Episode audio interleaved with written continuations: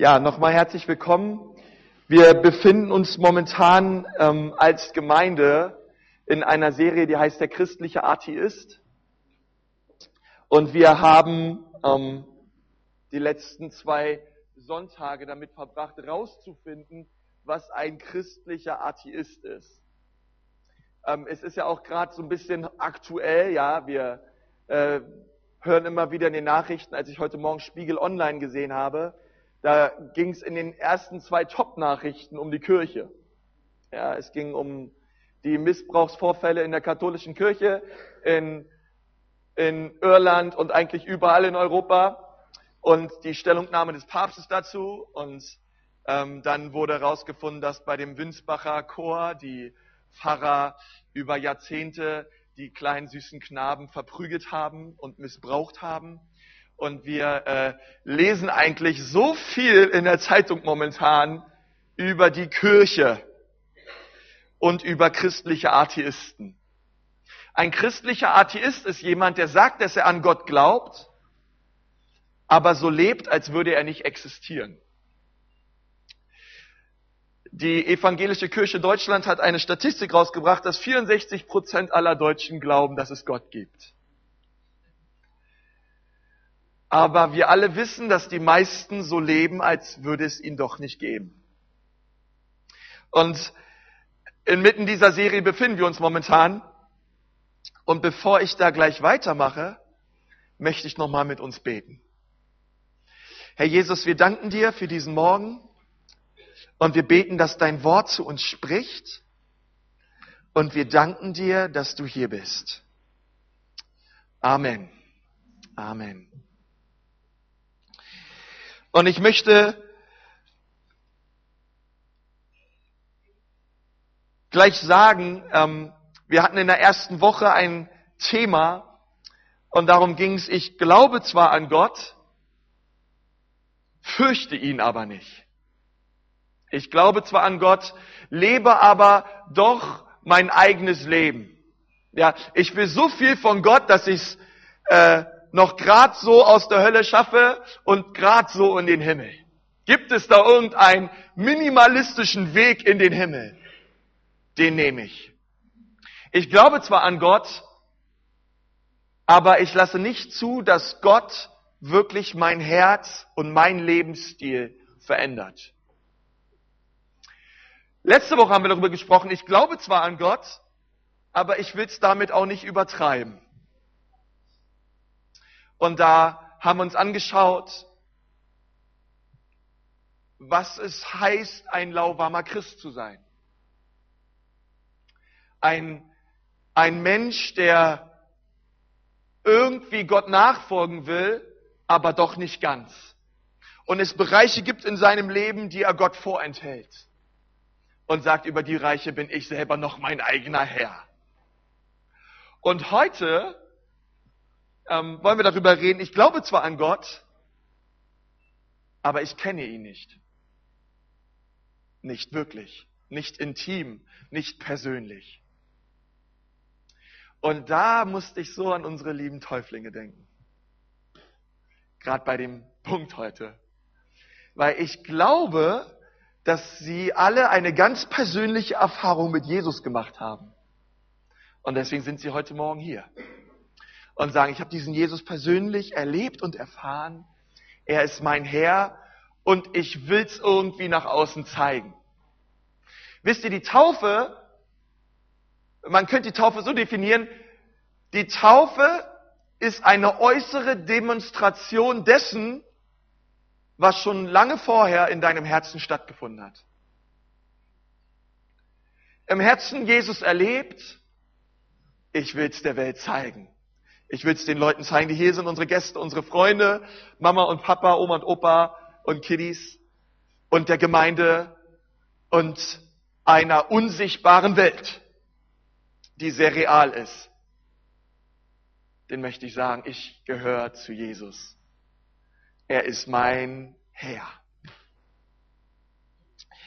Und ich habe heute für uns drei Punkte, und ich möchte, dass wir mal gemeinsam Gottes Wort aufschlagen zu 1. Johannes, Kapitel 2. Und dort möchte ich gerne die Verse 3 und 4 lesen. 1. Johannes 2, die, die Verse 3 und 4. Und hieran erkennen wir, dass wir ihn kennen oder wir ihn erkannt haben, wenn wir seine Gebote halten.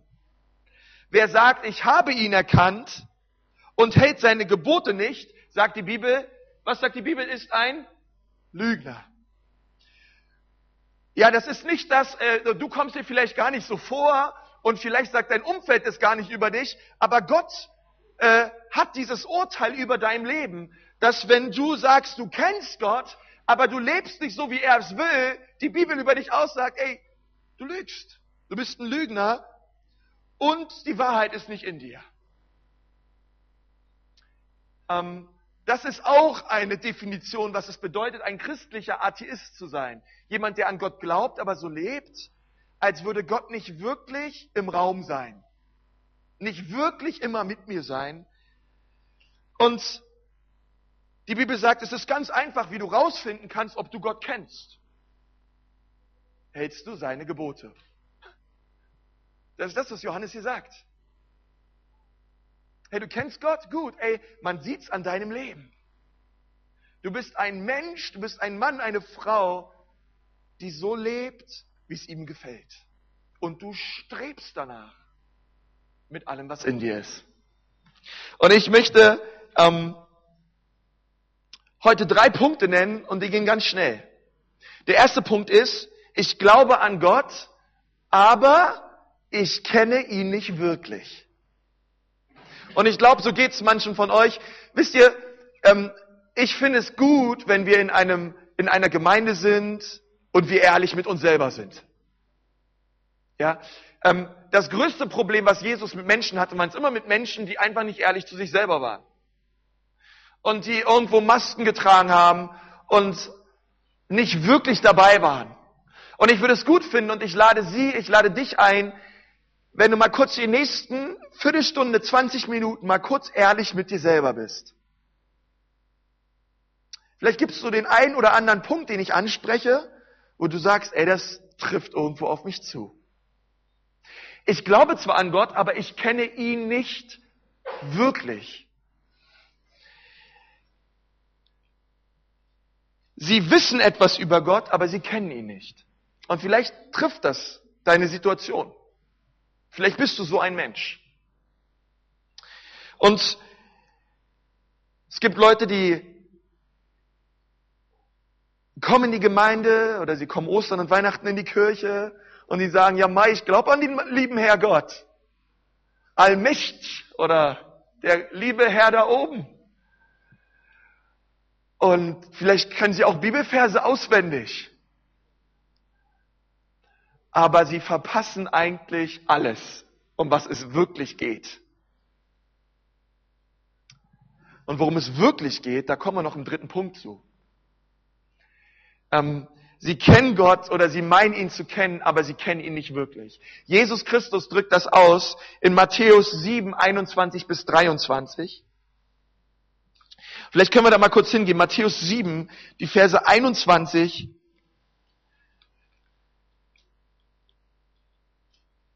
bis 23.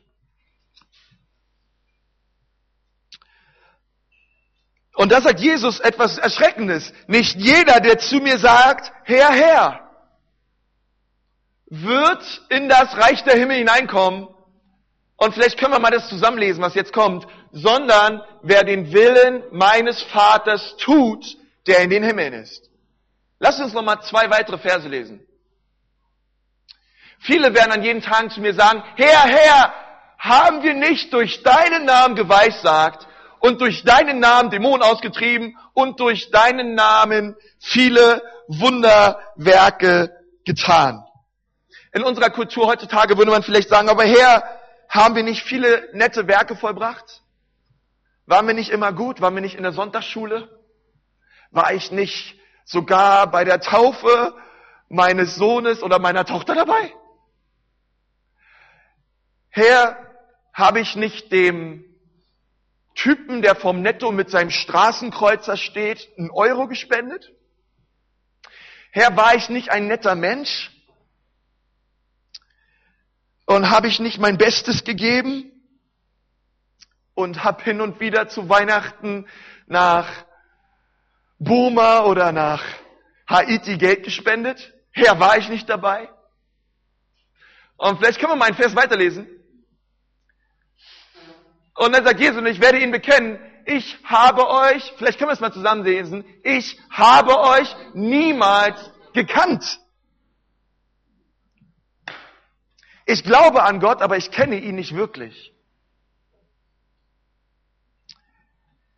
Wisst ihr, ich komme aus Berlin und da ist ja das, wer von euch war schon mal in Berlin? Ah, die meisten. Reichsparteitagsgelände, vorm Reichsparteitagsgelände eine große grüne Wiese und gegenüber ist das Bundeskanzleramt. Und wisst ihr, wir alle kennen Angela Merkel. Und wenn ich jetzt hingehe zum Bundeskanzleramt, da stehen meistens Polizisten vorne oder so, oder ich klinge da und sagt, ich hätte gern eine Privataudienz bei der Frau Kanzlerin. Ähm, ich möchte eins sagen, die lassen mich da nicht rein, nur weil ich sie kenne. Wir alle kennen sie. Wichtig ist, dass Angela Merkel dich kennt, damit du da reinkommst. Ich sage euch eins, bei Gott ist es nicht viel anders. Äh, wir sagen alle, ja Gott, ich kenne dich doch, ich, ich habe doch Stories gehört, ich weiß, wie du bist, irgendwie ist doch nett mit dem Kreuz und so. Ich habe davon doch schon so viel mitbekommen. Und Gott schaut dich an und sagt, aber ich ich kenne auch dich nicht wirklich, weil du hast nie dein Herz mir gegenüber geöffnet.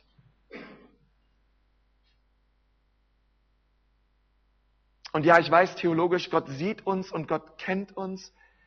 Aber die Frage ist, leben wir in einer persönlichen Beziehung mit ihm?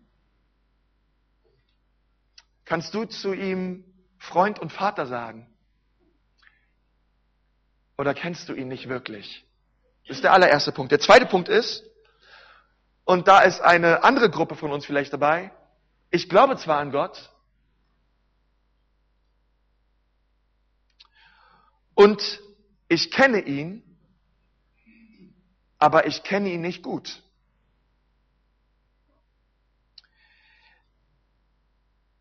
Bei uns um die Ecke wohnte ein Hertha BSC-Spieler. Ich bin nach wie vor Hertha BSC-Fan, auch wenn es momentan schlecht aussieht. Ähm, und der hieß Neundorf. Bei dem war ich auch schon mal zu Hause und ich kenne auch seine Mutter. Aber ich kenne ihn nicht so gut. Wir haben uns immer überlegt, ey, meine Kumpels immer so, ey, Konzi, komm, wir gehen hin, Mann, vielleicht macht er uns irgendwelche VIP-Plätze klar oder schenkt uns ein paar Tickets für die Spiele. Und wisst ihr, warum wir nie zu ihm gegangen sind? Wir kannten ihn zwar, aber wir kannten ihn nicht so gut, als dass wir uns getraut hätten, dass er uns die Tickets gibt. Ja, wir kannten ihn, man, man hat ihn immer wieder gesehen und gegrüßt. Aber diesen letzten Schritt hinzugehen und zu sagen, ey, Kumpel, wie sieht's aus? Nächstes Heimspiel, ich bin dabei. Sitz oben direkt neben Präses. Machst mir einen Platz klar. Haben uns nie getraut. Wir kannten ihn nicht wirklich persönlich gut. Und einige von euch hier, ihr kennt Gott, aber ihr kennt ihn nicht gut. Ihr kennt ihn vielleicht etwas. Und er leitet noch nicht jeden Teil eures Herzens. Du kennst ein bisschen was von ihm, aber du hast ihn noch nicht dein ganzes Herz verändern lassen. Er ist immer noch irgendwo da draußen. Zwar kenne ich die ganzen Stories und habe alles gehört, aber so richtig rangelassen an mein Herz habe ich es noch nicht. Und da sind einige von euch, wenn ihr ehrlich seid zu euch selber, seid ihr vielleicht Konsti, das, das bin ich. Ich erkenne mich wieder im christlichen Atheismus glaube zwar an Gott, ich weiß viel über ihn, Aber ich lebe nicht so, als würde es ihn wirklich geben, als wäre er wirklich real. Denn wenn das stimmt, dann bedeutet das, dass ich meinen Lebensstil ändern muss. Und da habe ich einfach keinen Bock drauf. Und ich glaube, so geht es einigen von euch. Wisst ihr, es gibt eine, eine Story in Galater 4, 8 bis 9. Vielleicht können wir da mal gemeinsam hingehen. Diese zwei Verse. Und dort gab es eine Gruppe von Juden, die waren immer noch in der Gemeinde in Galatien und die waren immer noch in Gesetzlichkeit verstrickt. Dabei hat Jesus uns freigemacht vom Gesetz. Aber sie wollten wieder zurück zu dem Mosaischen. Sie wollten wieder zurück zu dem, was Mose ihnen gegeben hat und sie wollten nicht wirklich zu dem, was Jesus ihnen gegeben hat. Und da lesen wir in Galater 4, die Verse 8 und 9. Damals jedoch, als ihr Gott nicht kanntet, dientet ihr denen, die von Natur aus ähm, nicht Götter waren. Jetzt aber habt ihr Gott erkannt. Vielmehr seid ihr von Gott erkannt worden. Wie könnt ihr euch dann wieder wenden zu den schwachen und armseligen Elementen, denen weder ihr dienen wollt? Ich will es mal so ausdrücken, einige von euch, ihr seid über Gott informiert, aber ihr seid noch nicht von Gott transformiert. Ihr wisst viel aber es hat noch nicht wirklich eure Herzen durchbohrt. Aber ich bete, dass Gott das heute Morgen tut in eurem Leben. Denn er möchte das. Ich möchte mal, dass wir gemeinsam Psalm 63 aufschlagen und und dieser dritte Punkt, das ist für mich ein Punkt, der auch besonders für die Täuflinge gilt. Gut, dass eine draus ist. Ähm und vielleicht können wir da mal gemeinsam hingehen. Und der dritte Punkt ist, die Gruppe von euch, die sind zu einem Punkt oder zu einem Lebensstil hingewachsen in ihrem Leben, wo sie sagen können, ich glaube an Gott, ich bin, ich bin tief vertraut mit ihm und ich diene ihm von ganzem Herzen. Die gibt's heute auch unter uns. Ja. Ich glaube, dass das auch das ist, was so bei den Täuflingen im Herzen brennt. Ich glaube an Gott. Ich bin tief vertraut mit ihm und ich diene ihm. Ich diene Jesus von ganzem Herzen. Und wenn du dir stellst und sagst, ey, was bedeutet das, mit Gott vertraut zu sein? Wenn du dir diese Frage selber stellst, dann kann es schon gut sein, dass du nicht vertraut mit ihm bist. Und im Psalm 63, da lesen wir in Vers 2, dass David sagt, Gott, mein Gott bist du. Er sagt, mein Gott, etwas ganz Persönliches. Nach dir suche ich. Es dürstet nach dir meine Seele. Nach dir schmachtet mein Fleisch in einem dürren und erschöpften Land ohne Wasser. So schaue ich im Heiligtum nach dir und deine Macht und deine Herrlichkeit zu sehen. Denn deine Gnade ist besser als Leben. Meine Lippen werden dich rühmen und so werde ich dich preisen während meines Lebens und meine Hände in deinem Namen aufheben.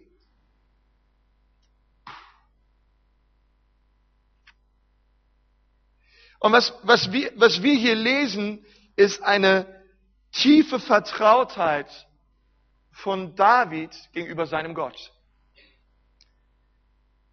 Gott, ich liebe dich von ganzem Herzen. Du bist mein Herr. Du bist die Quelle meines Lebens. Du bist der, der am Kreuz für meine Sünden gestorben ist. Und du hast alles für mich gegeben. Wie könnte ich dann nicht auch alles für dich geben? Und da war ein Schrei in seinem Herzen nach mehr von Gott. Ein Hunger, Herr, mehr von dir.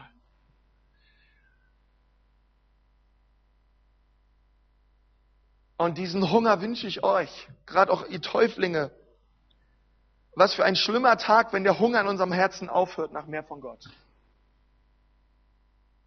Und wir gesättigt sind mit den Dingen, die die Welt uns zu bieten hat. Ich bete, dass wir Menschen sind, die hungrig sind nach mehr. Und ich möchte dir eine Frage stellen. Bist du tief vertraut mit Gott? Wisst ihr,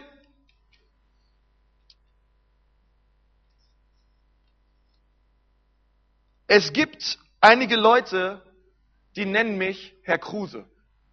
Ja, da gehe ich zum Beispiel in die Bank oder gehe ich in Versicherung oder irgendwo hin zum Arzt und der Arzt nennt mich Herr Kruse. Ist auch klar, ist ja auch mein zweiten, mein Nachname, ne? Und das gehört sich so. Und die Menschen, die mich Herrn Kruse nennen, das sind so die eigentlich, die so mich fast überhaupt nicht kennen. Ja, das sind irgendwelche Leute, die wissen vielleicht, die haben ein paar Informationen über mich und deswegen nennen sie mich Herr Kruse. Dann gibt es andere wiederum, die nennen mich zum Beispiel Konstantin. Zehn Buchstaben, ziemlich lang. So nennen mich die allerwenigsten auf Erden.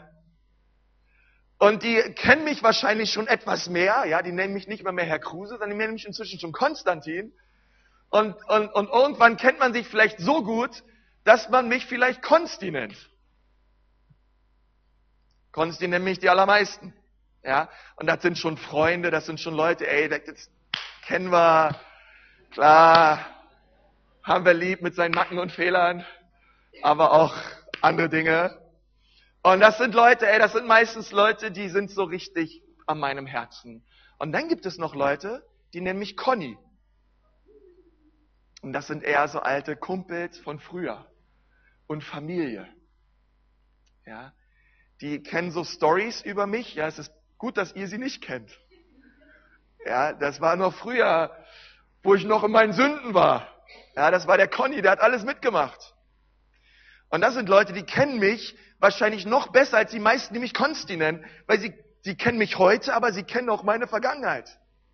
Ganz viel. Und dann gibt's da noch einen Menschen, der nennt mich Schmusi. Das ist meine Verlobte. Sie sitzt bei mir auf dem Schoß und nennt mich Schmusi. Und das darf auch nur sie. Okay, Mutti vielleicht auch noch, ja? Aber die kennt mich so richtig durch und durch. Die darf mich auch nur so nennen und niemand sonst. Ja, und ich liebe auch, wenn sie mich so nennt.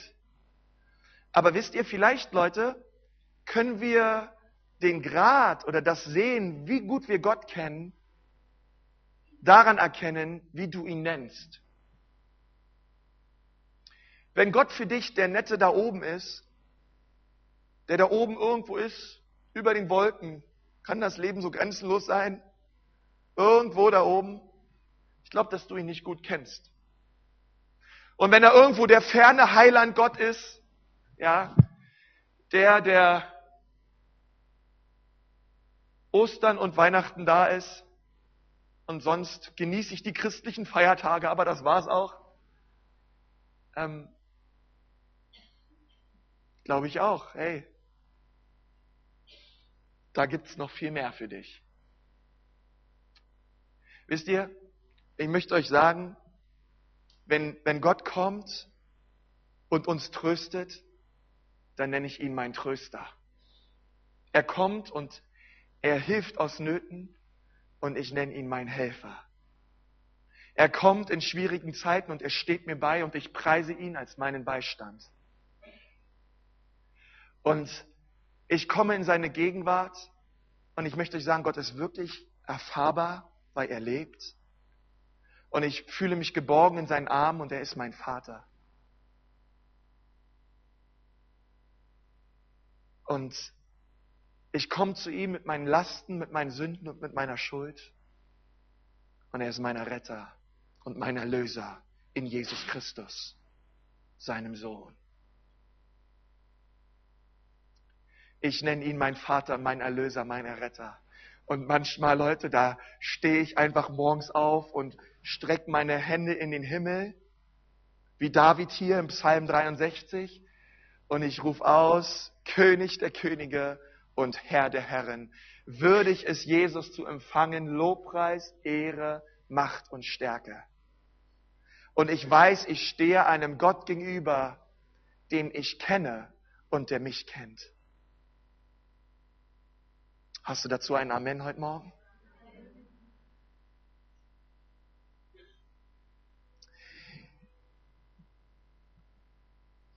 Ich möchte euch sagen, dass dieser Gott, über den wir hier heute Morgen reden, der ist persönlich geworden durch seinen Sohn Jesus. Und Jesus Christus ist für jeden Menschen, der in diesem Raum sitzt, am Kreuz gestorben. Und er liebt uns.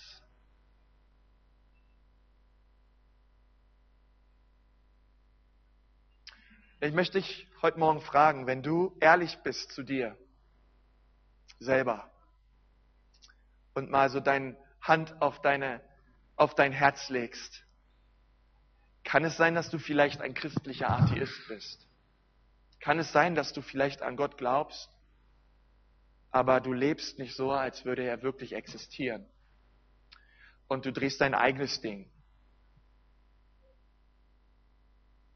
Aber Gott heute Morgen in dein Herz kommen möchte und sagen möchte, mein lieber Freund, meine liebe Freundin, ich möchte alles neu machen. Ich möchte dein persönlicher, bester Freund werden. Ich möchte dein Vater werden. Ich möchte dein Erretter und dein Erlöser werden. Und Freunde, wenn wir soweit sind und wir ihm alles übergeben, dann hören wir endlich auf, unser Leben zu verschwenden und wir können mit ihm leben. Und oh, das ist wunderbar und herrlich. Und diese drei hier vorne haben das erlebt und noch ganz viele andere hier. Sagt, ey, ich kenne ihn, ich bin vertraut mit ihm und ich glaube an ihn und ich werde auch niemals ihn verlassen, weil er ist das Beste, was mir jemals widerfahren ist. Seine Gnade ist besser als Leben. Oh, ich glaube heute Morgen, wir brauchen hier ein bisschen Frische im Haus. Ja. Gott möchte dir begegnen. Ich möchte mal mit uns beten. Und nachdem ich das Amen gesprochen habe, bitte ich auch schon die Täuflinge, dass sie dann mal nach vorne kommen. Und sie ihr Zeugnis ablegen warum sie sich denn heute taufen lassen. Ich möchte beten. Herr Jesus, wir danken dir, dass du am Kreuz dein Leben gabst für uns. Und ich danke dir, Jesus, so sehr für jeden Einzelnen, der hier ist. Und ich glaube, es ist kein Zufall, sondern du möchtest hinein in unsere Herzen.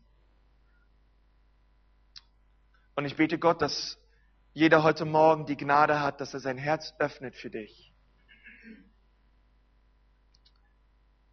Herr Jesus, und wo wir jetzt so am Ende dieser Serie sind, bete ich, Herr, dass, dass wir keine christlichen Atheisten sind, Herr. Und ich bete, dass wir es wirklich ernst mit dir meinen, Herr. Und dass wir richtig Vollgas geben mit dir, Jesus. In deinem Namen. Amen. Amen. Preis dem Herrn.